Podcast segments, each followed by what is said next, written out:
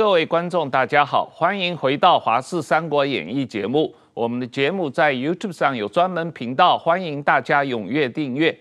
中国是一个举国的大公司吗？中国的股东是谁？中国的董事会是谁？中国的总经理是谁？这个问题，我们特意请了在美国的著名的中国经济学者李少明教授来上我们的节目，向大家报告他的看法。李教授是在美国弗吉尼亚大呃弗吉尼亚州的呃欧道明大学的呃工商管理系的教授。那呃李教授你好，哎呃汪文浩先生你好，嗯石板先生好，大家好。那李教授，你最近在英国的剑桥出版社出版的英文专著啊，《举国大公司》啊，嗯哼，这个书啊，非常的深刻的揭示了现在的所谓中国的权贵资本主义的本质啊，中国的这样一个呃国家和企业不分。党和国家不分的这样一个本质，嗯、那能不能先给我们简单介绍一下你这个呃这本书的主要的这个论述和结论？嗯哼，好，谢谢这个主持人的这个提问啊，嗯，是这样，就是我呢怎么会想到这个问题哈、啊？呃，我先说一下，就是我们都所谓是研究中国问题的呃学者啦，或者是中国问题专家，这个研究中国呢，它有两个视角。一个视角是以中国为中心的视角，还一个视角呢，是以别的其他国家为出发点的视角。这个以中国为中心的视角，它的出发点就是说，怎么样使中国发展？怎么样这个使中国经济呃呃越来越好，或或者说怎么改善呃改善中国？这个角度呢，从一九七十年代末八十年代初中国开始改革的时候。几乎所有的所谓搞中国问题专家，不管是在中国的还是在国外的，都是这个视角，对吧？那个时候中国的经济很小嘛，很弱，大家都在想办法帮助他。那这么多年以后，中国现在成为很大的一个实体，政治上、经济上、军事上，如果我们按这个购买力计算的话，呃，中国的 GDP 也就是总产值啊，实际上已经超过美国了啊。那么这个时候，他在国际上的一举一动都会对其他国家有很大的影响，而且很多国家发现有些影响是负面的，所以呢，这个以他国为中心的视角就出现了。他们就想研究，啊，中国的崛起对我们有什么影响，是吧？我就是从这个角度开始，呃，入手来写这本书的。那么，在写这本书的时候，我首先就考虑中国这么多年它的经济是个怎么成长起来的。如果我们呃简单的说啊，中国共产党，因为中国的共产党对中国是有绝对控制权的，对吧？所以呢，如果他是董事会吗？哎，你这个问的很好。董事会又是总经理，他他既是董事会又是总经理，也是股东吧？是股东。实际上，这个他的这个举国大公司哈，我管它叫举国大公司。他既是董事会又是总经理，也是股东吧？是股东。但是中国它这么走过来，有一些很有意思的事情哈，就是你比如说，中国它它在开始的时候呢，呃，美国和发达国家，日本还有欧洲都对他鼎力支持。比如说，他进入呃这个世界贸易组织，因为世界贸易组织是要求只有市场经济的国家才可以进入。如果你是共产社会，呃，计划经济，你是不可以进入，因为你跟市场不符合嘛。但是美国就力推，当时的总统克林顿就说，一定要让他加入啊，我就支持。人说他是共产主义啊，你怎么支持啊？克林顿说没关系。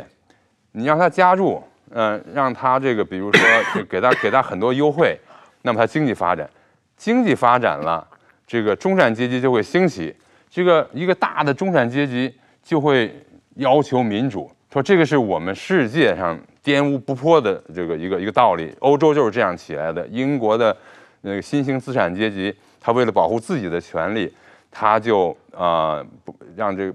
不要让王室随意的剥夺他的权利嘛，所以他说，嗯，我们要这个有法治啊，我们要有这个选举权，这民主就出现了。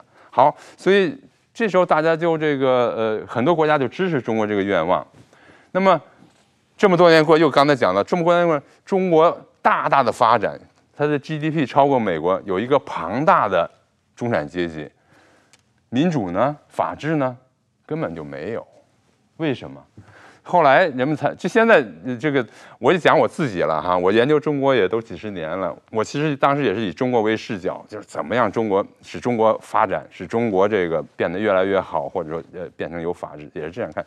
但我发现我也错了。我当时以为中国只要经济发展了，中产阶级出现了，政治自然会变嘛，不要着急嘛。他是现在看起来全错了。为什么？我们又回头头来看，突然发现。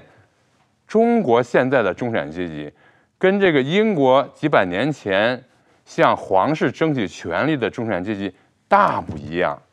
这英国的中产阶级，他是呃在皇室的压制下，他都能够独立的呃这个呃运作，独立的来呃积累财产，他的财富他可以控制，他就用他的财富，用他的人力物力来向皇室要求。法治啊，你皇皇帝也不能，呃，不是皇帝，他叫国王，啊，国王也不能在法律之上，对吧？他是这样。中国的中产阶级，你看看他独立嘛，他从生下来一直到从生下来上学、住房、就呃受教育、就业、退休、看病，都是在中共这个国家机器的控制之下。我我当时想，中国。当然，这个党说了，东西南北中，党政军民学，党领导一切，三百六十行，党领导一切。我当时就想，哪个行业这个共产党没有控制啊？后来想了半天，可能有一个行业，就是保姆行业。嗯，除了这，几乎他他没有不控制。这个，所以“控制”两个字就是理解中国经济的一个关键字哈。嗯，所以从这个角度出发，我就开始写这本书。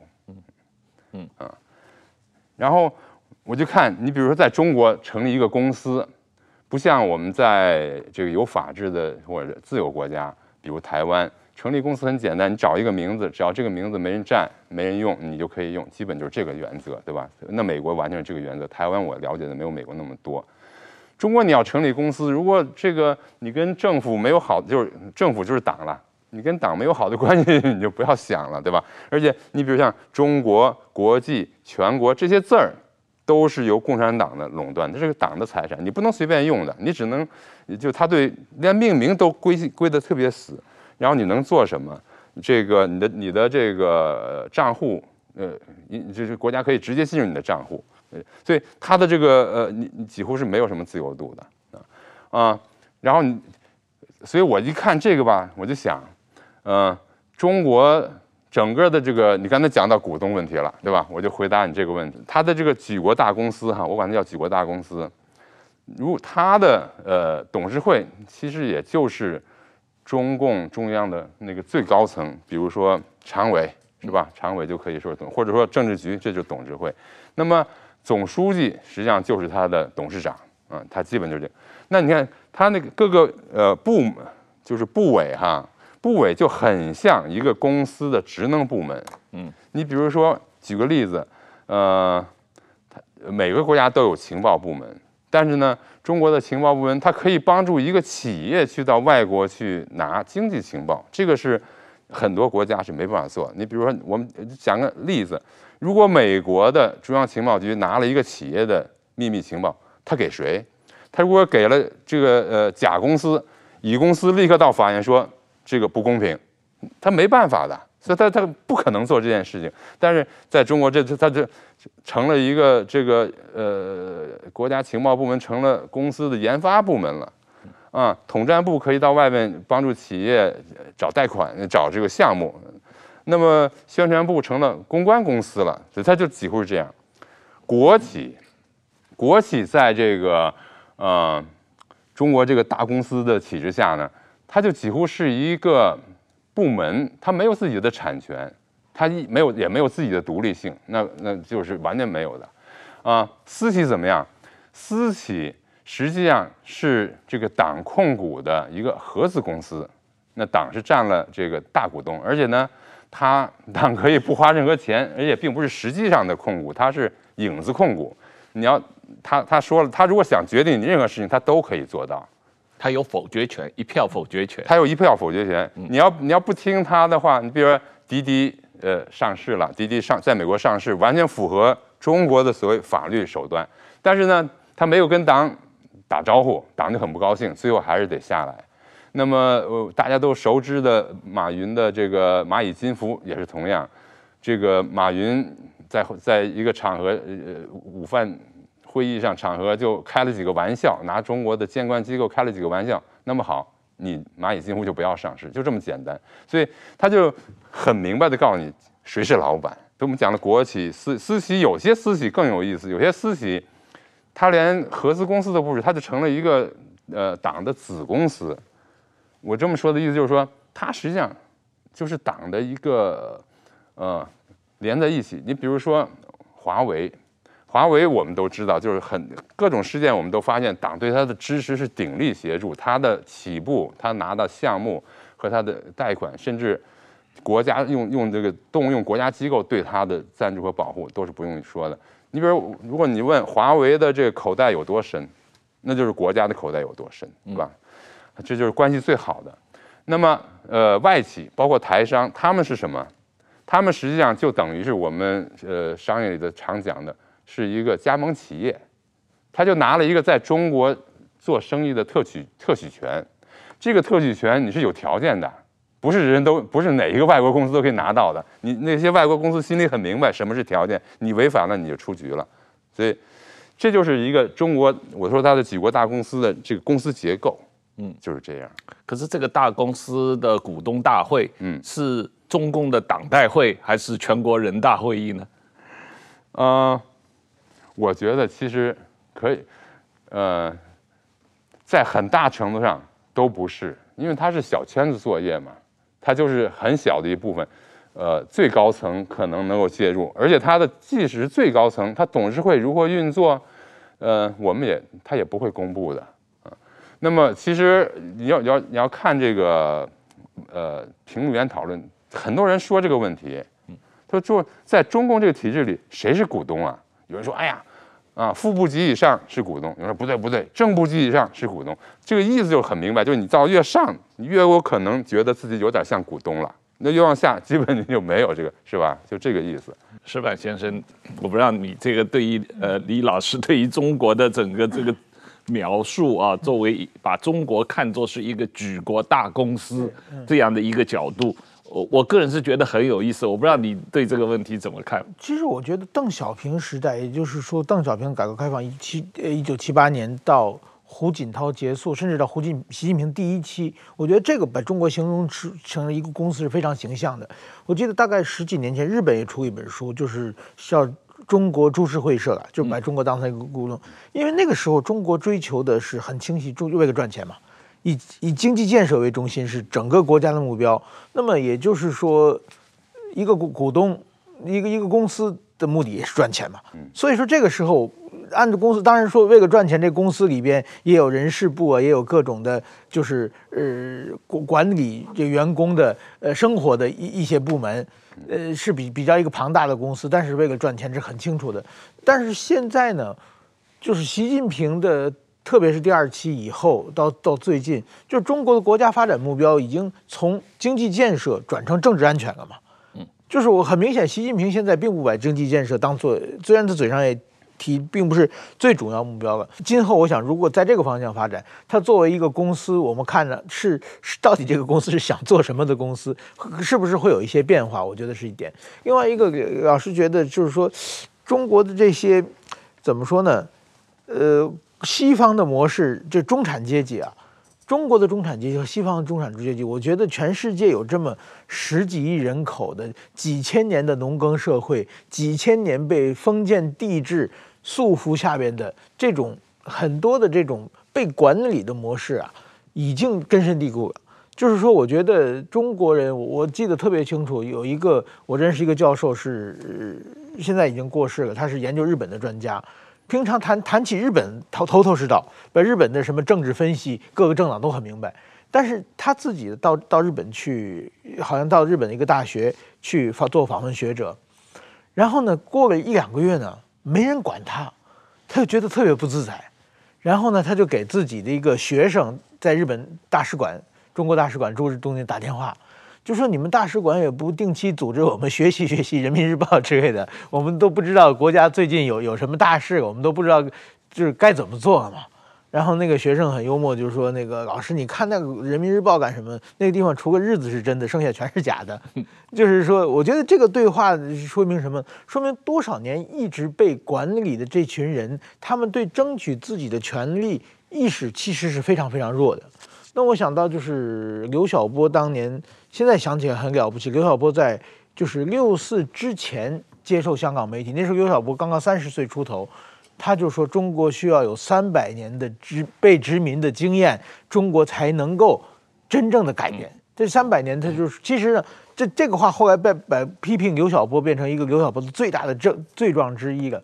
但是说他这个三百年的殖民地是什么意思呢？他并不是说让外国人来欺负我们，而是让外国人教你怎么去争争取自由，怎么有自我的意识，怎么有能够摆脱中国这个几千年这个大一统的帝国模式和这种自己每个人的。意识深层的一种的被奴役习惯了这这种东西了，我觉得其实这这种这种事，当然这三百年这个数字是合适不合适，但是说这个等于说现在中国这代人其实是受多少年这种农耕文化、这种帝王思想的下边自己当臣民当习惯了，所以说他们跟我们刚才讲的这个欧欧美当年认为中国中产阶级出现了。这些中产阶级一定会变成社会要求权力，变成社会主导的力量，会促使政治改革。结果全世界都看错了，也原因是这里。中国的这个大公司啊，它。好像没有真正的工会，也没有罢工啊。不过我我我我在李老师在问你问题之前，我我特别想到你的这个英文书名啊，这里面用到 China Inc。我记得一九九九年、二零年的时候，曾经有第一家中国的 dot com 公司在美国上市，就叫呃，它中文全名就叫 China dot com 啊。对，这个我我还它的这个这个。股票的代码就叫 China Inc. 啊，对啊，大家以为这个中国第一家在美国上市的这个呃 这个互联网公司，后来这家公司差不多就倒闭了啊，这个股价可能现在我不知道它还有没有，有的话也就几美分的这样一个一个一个倒闭的公司啊，这也是一个很有意思的华尔街对于中国这家公司的认识的一个一个一个例子啊。不过中国这家公司我们刚才讲了它的。股东、董事会总经理啊，嗯，但是从呃共产党跟中国的关系和他的董事长习近平跟中国的关系，或者跟中共的关系，到底是中共的习近平，还是习近平的中共，还是习近平的中国？是是是习近平？呃，如果没有习近平，中国会这样吗？还是说因为中国有？呃，是这个样子，所以无论如何也都会今天不是这个习近平，另外一个什么平也也会造成同样的情况。就像这个石板先生说，这是一个几千年文化的结果。我再补充一点关于大公司的事情哈，石板先生，你讲的这个，呃呃，就是我我明白你的意思，但是你讲怎么争取权利？首先，如果我的工作我一说话你就拿走了，那我就没办法争取权利，所以还是。就套用共产党的话，经济基础决定上层建筑。欧洲的资资产阶级，他可以皇室没办法剥夺他的这些财产，他可以去跟皇室，因为他赚的钱跟皇室没有关系。中国的中产阶级每一样事情都是共产党给的，这应该不是共产党给的。但是共产党说我就要给你，就我控制的越多，我发现越好，所以他把所有的东西都控制起来。所以我我就说啊，中国不能说它是。公民他没有那些公民权利，中国人可以说是居民好了。那他这个第一，你居住的地点你不可以，你要到北京得有好多好多的证件，那他没有这个自由。上学也好，甚至入托，甚至租房子，如果你得罪了政府都没有，是吧？那么再有就是这个，啊、呃，如果一个我拿了人民币，我能够随便换成外币吗？这不行，我能把它带出去吗？不行，这成了内部流通券了。所以这些就使得中国住的居民就显然像一个公司的雇员一样，你不能批评总裁。我们在公司里不可以批评总裁，虽然我在就是在如果在一个自由社会里，因为你可以选择不在这儿工作嘛，对吧？那就很像这个。所以在这个角度上，我说它是大公司，并不是说它有经济上的效益，实际上它政跟政治管理是紧紧相连的。他要把政治强权像文革那样管理，那可能反弹会更大。他现在这样很好啊，那但是他跟在跟外国打交道的时候吧，这个把中国看成一个举国公司的好处就多多了。嗯，你比如说在在这个经济上，他首先找出一个行业，比如说呃汽车电池行业我要发展。第二，找出一个他认为的龙头企业，可能根本就起步什么都没有。你比如说好了，宁德时代。然后就举国之力来发展这一个企业，然后呢，不准外国跟他竞争，还要拿来技术。那中国市场大呀，它很快就可以这个规模生产，降低成本，走出来占领世界市场。这个光伏啊，呃，汽车电池、高铁，它几乎都是这个模式。这个世界很害怕的，所以这个是我要说的，是大公司的模式，是吧？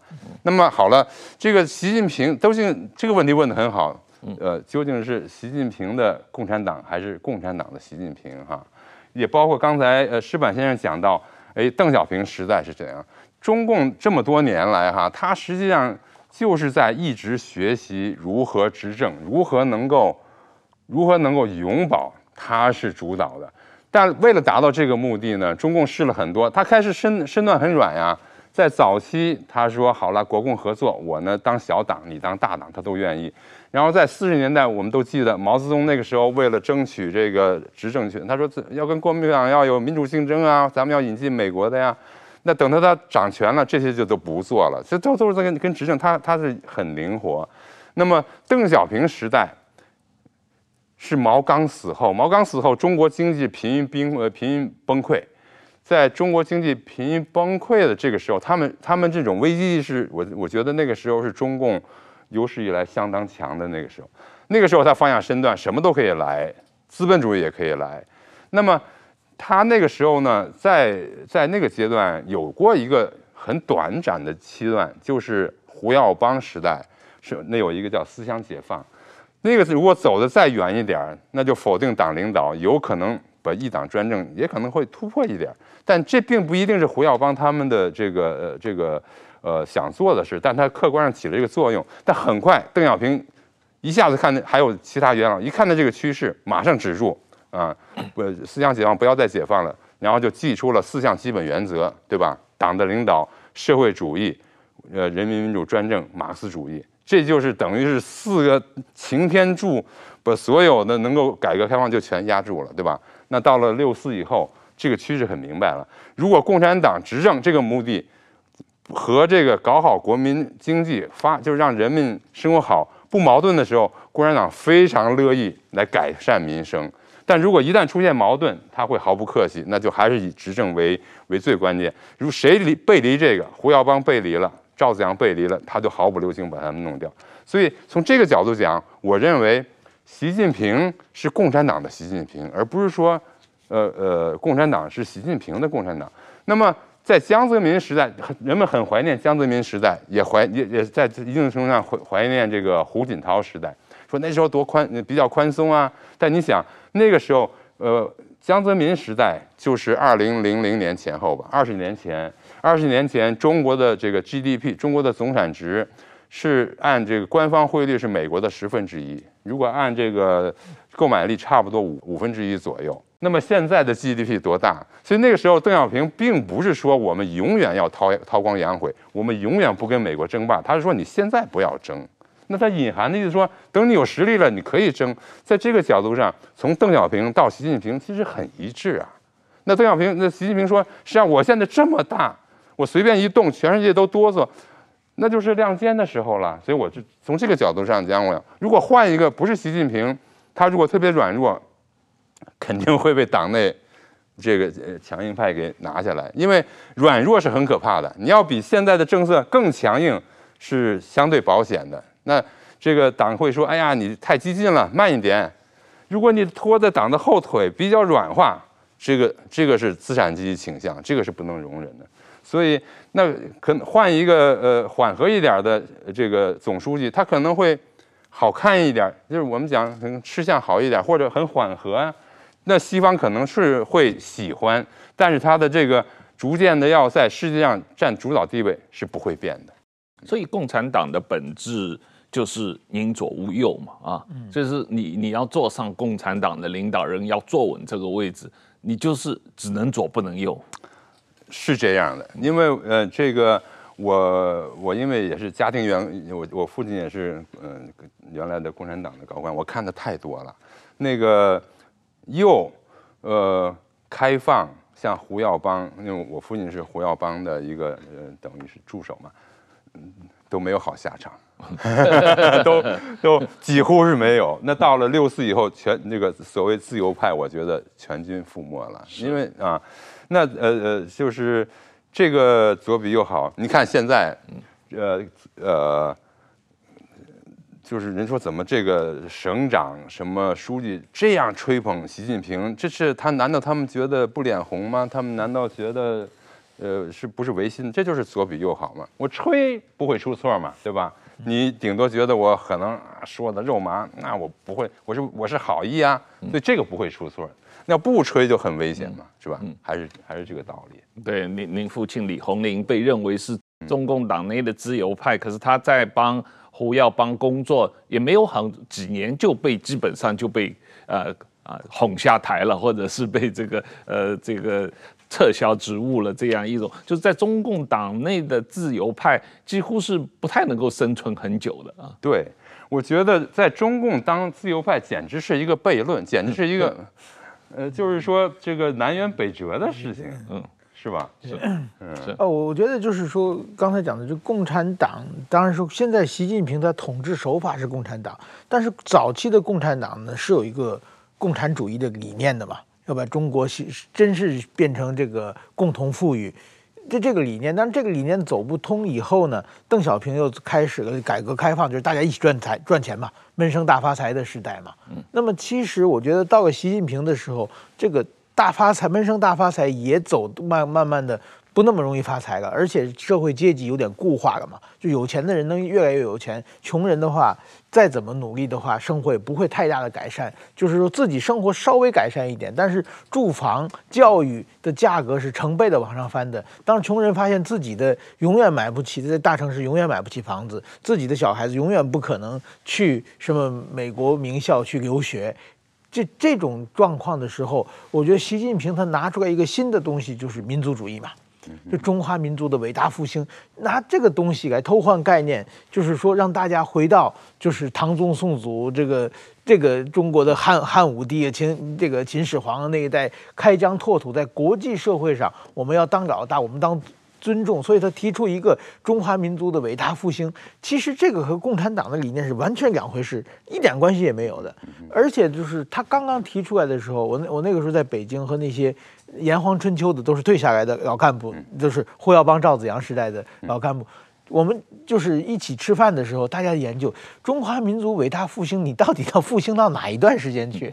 你复兴的话，总有一个理想的时代嘛，要回到曾经兴隆的过。你到底想回到什么时代去？大家想的就是，不管是汉武帝还是什么康熙，都是封建王朝嘛。嗯，那也就是说，我觉得就是共产党就是把共产党的这种管理人的。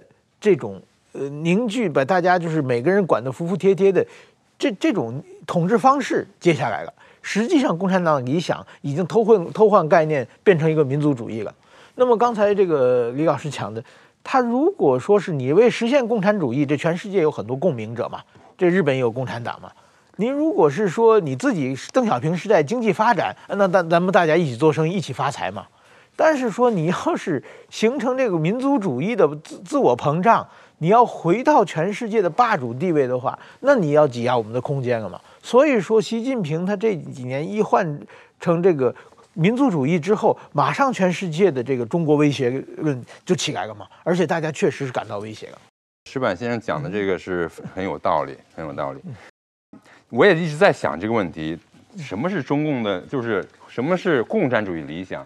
共产主义理想，它呃是一个画饼充饥的一个乌托邦，海市蜃楼。我想大家都知道，不管是中共还是苏共还是东欧，都都是发现很快他就发现这个根本不是真的，对吧？那么这个，所以中共如果他如果有任何一个呃呃，就是前后一致的什么东西呢？那我想其实也就是一党专政。他说我我要执我永远要执政。那在这里边，他他的他就发现跟这个，呃，因为中共共产主义理想，它有一句话就叫做无产阶级必须解放全人类，才可以解放无产阶级自己。那这个在他的理论基础上，就是说，那我一定要在全世界占主导。那么他刚才你讲这个民族主义很重要哈，但是我从经济和政治的这个制度上，我也给呃呃来看一下，就是说他为什么要在全球主导？你比如这个，我们刚才讲了，中国模式的成功，就是他用这个低人权、呃低人低工资、大市场、国家这个主导这么一个模式。呃，还有就是把外汇压低，有利于出口。在这样的模式呢，世界可以接受。世界说你原来发展中国家，我们就照顾你吧，对吧？你可以关税高一点，我们对你这个关税很低。所以他就呃呃赚了，就是说在国际上可以赚取很多外汇，用这个这个世界工厂地位，共产党拿大头，老百姓拿小，他这个模式可以维持。那这个模式呢，你不能关国门。对吧？你必须让精英或者甚至普通老百姓出国做生意、旅游。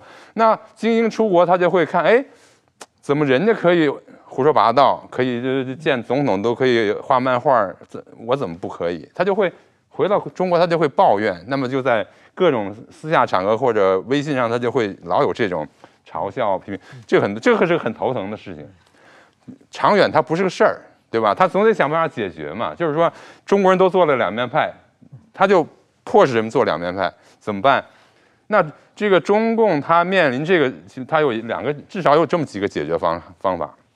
一个方法是，那好了，我也拥抱这个普世价值，我也搞这个宪政。这个中共说了，我坚决不干，对吧？那么还一条就是关国门，你们不能出国，我把这个防火墙。盖得高高的，你就看不见外国了。这个也不行，因为他要靠外国做生意嘛。他现在就说，那我这样好了，我把全世界变得跟中国差不多，不就完了吗？那所以他就大外宣、大撒币，呃，一带一路，其实就是用钱说，你们就如果外国都不批评我了，外国政要精英都不批评我了，你们中国的政治你还批评什么？人家外国都觉得我好，所以这个是。就是和你那个刚才讲的民族主义是相互辉映的一个政治经济的现实啊，这也是中共最大的一个软肋，他又得关去关国门，不让不让西方这个有毒的这个这个思想进来，又得开国门，让西方的技术、这个外汇、产品交流，这怎么办？所以他就很难办呀。就把西方变成中国，对，把中国式的现代化推向全世界，就是你说的这个伟大的复兴。实际上，这是好听了，但实际他的他就是说，我就要全世界别再批评我了，在联合国支持我，对吧？然后，然后你你这个呃大学的各个名教授，你们就是啊，我都给你们钱，你们访问，你们做什么呃千人计划，就这就呃孔子学院，孔子学院不就是到国外？给给我们这些洗脑嘛？不过效果是适得其反啊！这几年通过他的努力，结果骂中国人越来越多。日本、美国都都现现在中国等于说他，当然他他等于侵犯到别人的，妨碍到别人的行动和思想自由了嘛？是是，这就是也是我这个书的利益嘛。我并不是说我要我要干干涉你中国应该是什么什么制度，但是我觉得你不能够到我们居住的国家或者我们所所这个呃。认为是家园的国家，把我们这个这个长臂呃干扰，这个我我们不不能接受嘛，对吧？李教授，从你刚才讲的这个在下面看下来，那这样中国跟或者中共跟西方的关系，或者中国跟美国的关系，它到底是一种竞争关系，还是实质上是一种冷战关系？本质上它是要。解放全人类才能解放自己，解放了美国我才能解放中国，我要解放了欧洲我才能解放台湾，它是怎么样一个概念呢？哎，这个问题问得非常好。嗯，那个呃，其实我我刚才一直在就是我用的字就是中共他想主导世界，他并不是要统治世界，他也没，我觉得他并不是说我要真的把军队派在全世界，这个是呃，绝对是。呃，不仅事倍功半，只会那个给他帮倒忙，对吧？他就是说，我要我要主导你，我要你能够控制你。那所以中美之间，也就是在这上，它的最大的纷争，我觉得啊，还不是说，哎，你要当老大还是我要当老大，而是说咱们俩的意识形态啊是水火不容的。他这个是对这个美国人，他说我的是呃法治国家、宪政国家，有这个人权和自由，当然我们还有选举了，这些你都你都要反对，你都要改变，这个我不能接受，是吧？那么好，两个两个制度就在竞争，竞争实际上是一个呃非常不确切的词，在这个场合下，为什么呢？竞争，我们知道体育上的竞竞争。得得这个遵守两方得遵守共同的规则呀。对，你比如说咱们俩打篮球，那就不能用脚；你要说踢足球，你就不能用手。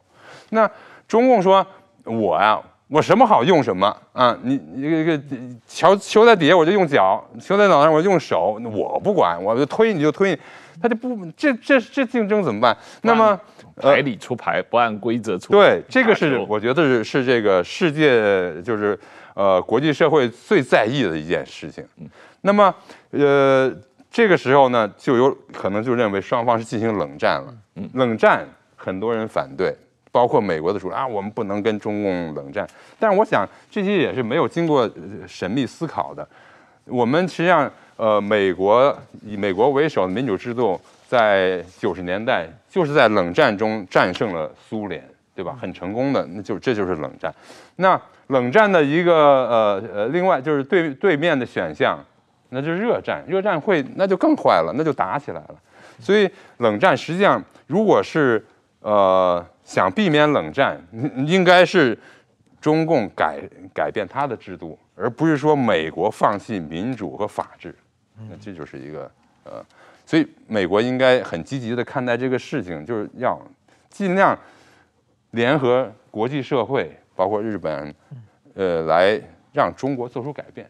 当然了，这种中共也不会是单方面接受被改变嘛啊，所以他也刚才讲了，花了很大的力气到全世界去扩张他的影响嘛啊。那他很多的手法确实是像商业手法，就是商业贿赂或者商业情报的窃呃窃取，他不管是。政治、军事、商业、学术各种的手法啊，这种中国是如何贿赂全世界的？哎，这个这是也是这个呃一个很重要的方面哈，就在这个大的大议题里，嗯、呃，我呢呃也是有几年专门研究呃贪污腐败问题，我是研究全全球的各国，尤其是在呃。非民主制度比较落后国家，这个腐败的这个原因。那么我们研究腐败或者贿赂哈，都有一个对腐败的定义。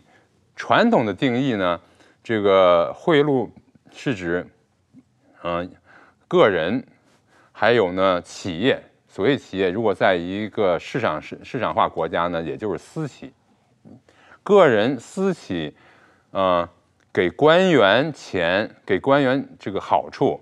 希望呢，政府官员给他项目，给他比呃别人拿给他别人拿不到的许可证，这个就是呃一个权钱交易嘛，这个就是传统的腐败定义。那么大家记住，是企业、私人都是都是私，这是个这个私有领域贿赂政府啊的官员，然后呢拿到一些他不应该拿到的东西。中共的呃这个贿赂全世界，他把这个模式来了一个倒朝呃这个呃头脚朝下呃这头脚倒置来了一个这个呃头朝下脚朝天，他是用政府来贿赂别人，而不是别人贿赂政府了。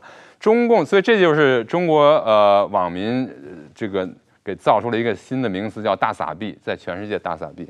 中国政府拿出资源。贿赂外国的精英，包括政要啊、呃学者呀、企业，只要你他觉得你有用，他就来，啊，你要说他的好话，他就给你钱，或者说他先给你钱，你自己知道你该干什么，对吧？这个，那他为什么要做这个事情呢？那么其实我们刚才已经讲了，他就想嘛，我我。我就要，因为我我有一个大的矛盾，就是既要开门，开门的话我才能在经济上有好处，但我又想关门，关门我才让政治上不要影响我的这个一党专政。那做不到的时候怎么办？不能关门，那么好了，我干脆把中把外国变得跟中国差不多，怎么变？当然你说用用用这个强力。用军事，这个是下策嘛？你要是能够这个用用把他的思想变，那就是，比如说孔子学院，那也是一种贿赂。你想，孔子学院的呃最重要的一个功能，就是给外国免费教授中文，给外国开课，而且他去的国家，很多国家的人均总产值是高于中国的，高于中国好多倍的。为什么一个贫穷的国家，自己国家的很多边远地区的小孩子还上不了学，要给外国人免费的提供教育呢？这个这个逻辑不通啊！他就那他是确实就是为了这一个目的，实际上他是在在贿赂美国的大学，各国大学经费有限，开中文，中国人这个中共来了，哎，我给你免费啊！那你看，哎，好啊好啊，这这这这这很好，所以这是一部分，对吧？孔子学院。还有就是“一带一路”，“一带一路”，呃，现在已经发现很多问题。它的基本模式也是这样的一个模式，就是把中国的基建的能力，包括呃剩余的呃资源、资金了，然后就贷款的方式给这些呃所在国，然后给他们建呃这个铁路、公路这些基础设施。那么这个呃这个投资呢，是中国以贷款的方式给他，然后抵押呢。是用当地的，比如说港口啊，什么就是比较好的资产来抵押。如果你没办法偿还，它就会有多少年的使用权。那么为了能够批准它的这个项目，还会赋予一块来 来贿赂这个呃能够这个批准这个项目的政要。所以这个有有很多呃这个披露的文件和我们发现它这个模，这就也是腐败的一部分，对吧？那么再看他这个。呃，外国留学生到中国，外国留学生到中国，他的这个待遇啊，好于中国本国的学生啊。那这个钱，他也是他他觉得花的很好。为什么？欧洲有些总统都是在中国受的教育啊，啊，所以这些加起来，我就管就是就是我所说的这个呃中国式的贿赂，由中国政府中共出钱向全世界大撒币。那这个钱，当然中国老百姓很不高兴。那他就大撒币这个字儿，我们知道其实是一个呃，原来讲的那个撒是傻的意思嘛，对，对吧？所以是一个很很难听的骂人的话了。但中国老百姓的创造力太强了，就把这个。但是你从中共的角度讲，这个钱花的花在刀刃上了，嗯，呃，那这几亿块钱在他的这个呃整个的产值中和预算中是很小的一步。对呀，我我觉得比起当年毛泽东。这个支援阿尔巴尼亚、支援越南的话，嗯，花的钱跟 GDP 的比例，我觉得中共现在大傻逼也还好啊。嗯，是 是，啊，我觉得当年毛泽东花的钱那才是很厉害，很那个时候中国自己更穷了。对啊，现在中国是有钱，而且我这个呃和财务专家计算过，中共就是说这个呃国民总产值哈，嗯，呃有一个简单的计算，就是一国的总产值，呃中央政府。能够控制的比例是多少？啊？在美国呢，中央政府可以控制的差不多是百分之三十多一点，对，就是联邦政府，而且百分之三十多，它有两大块，一大块是国防，嗯，一大块是社会福利，嗯，这两块以后剩下的很少，就是它能够真正随便用的钱很少啊。中国的那个政府呢，能够控制的这个国民总产值超过百分之五十，嗯。一般计算是百分之五十二到五十六之间，就这个这个大致这个这个，如果是间接控制的，你比如私企，其实是私企，他要让你私企做任何事情，在国际上私企肯定要做，你不做，呵 呵你知道后果的话，所以那样算，它的控制的能力更大了。它本来的产值已经跟美国相匹配，让按我的这个就不是按我的，按这个呃呃购买力计算稍微大于美国一点，那么它控制了超过百分之五十的这个财力，他拿这个财力。而且他在用在社会福利上的是很小的，对，当然在国防啊、维稳上大一些，再拿出来做这个国际大撒币，他是有这个能力的。那个那个占的占的那个在统计年纪上，你看他呃外援的那个小到你根本可以忽略不计，因为它太大了。是关于这个中国大公司啊，我们刚才讲到这个董事会董事长的问题啊，嗯，这个。董事长董董事会永远不改选，因为他永远是共产党执政啊。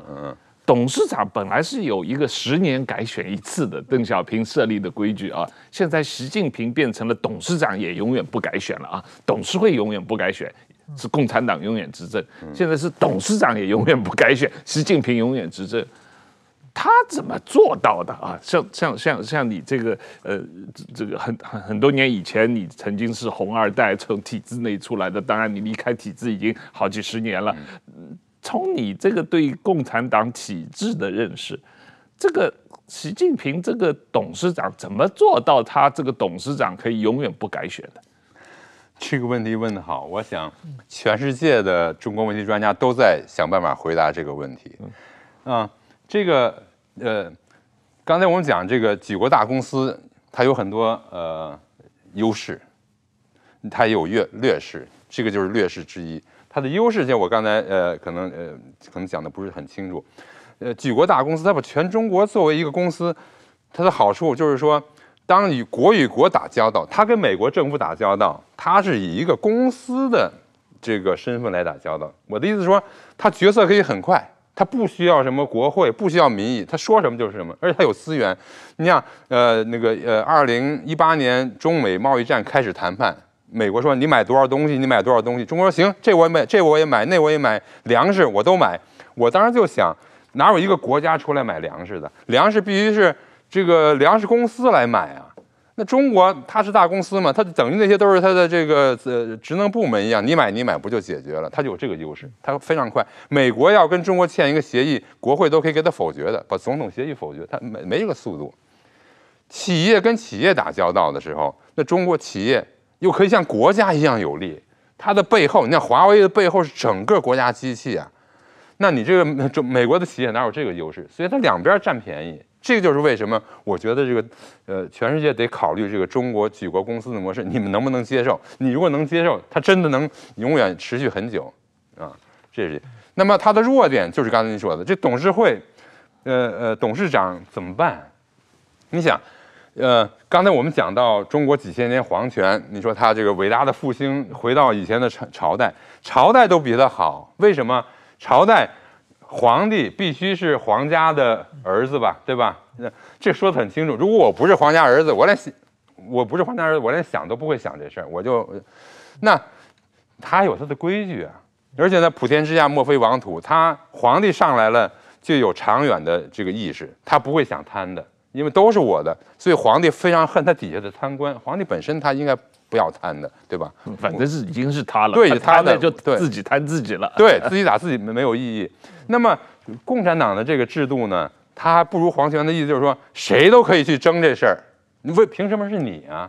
对吧？这个就而且你在位，你知道你在位多长？他说我也不知道，我就必须用极端手段来永远下去。他就每个人都有这个这个动力的了哈。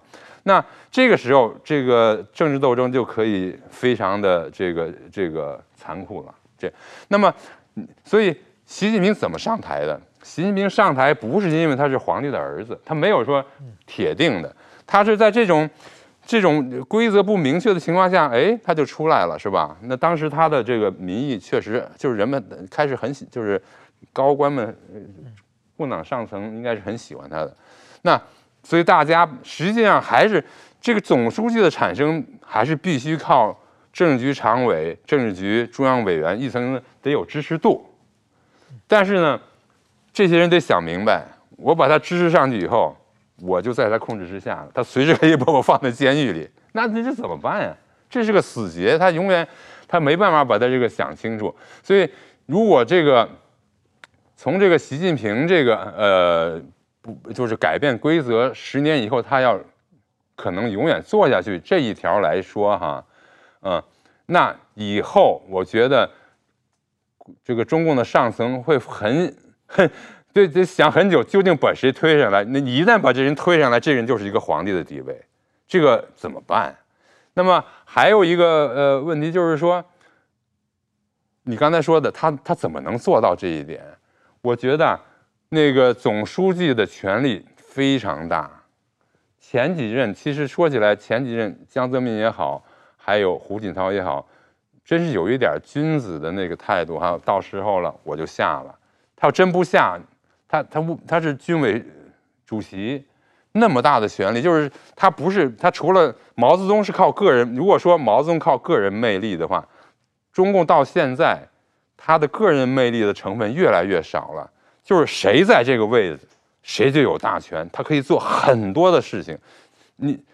你比如说这个总理跟呃国家主席或者总书记的关系，我们老说哈，这这几年来，原来叫这个胡温胡温呃体制。那你要叫胡温的话，你就把胡和温几乎放在同等的地位上了。那他们俩之间也是某种程度上的制衡，因为你没有选票嘛，一种制衡。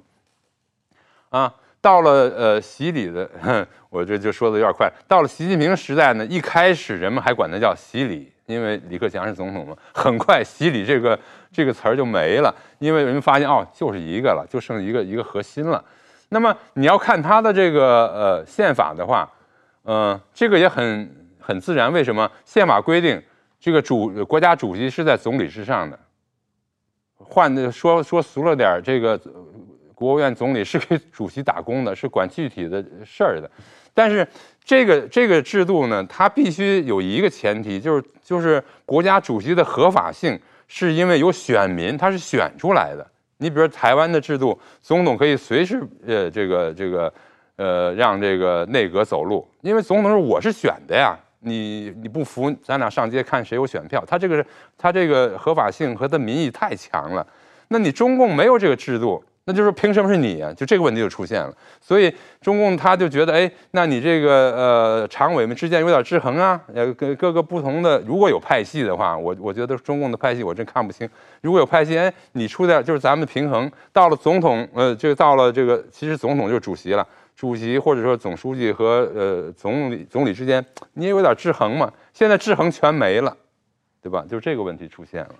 今天这个非常感谢这个李尚明教授来上我们的节目啊，这个呃我们很时间到了，我们跟呃大概今天就先谈到这里啊，谢谢李教授，谢谢石板先生，谢谢大家，呀，谢谢你们，谢谢主持人。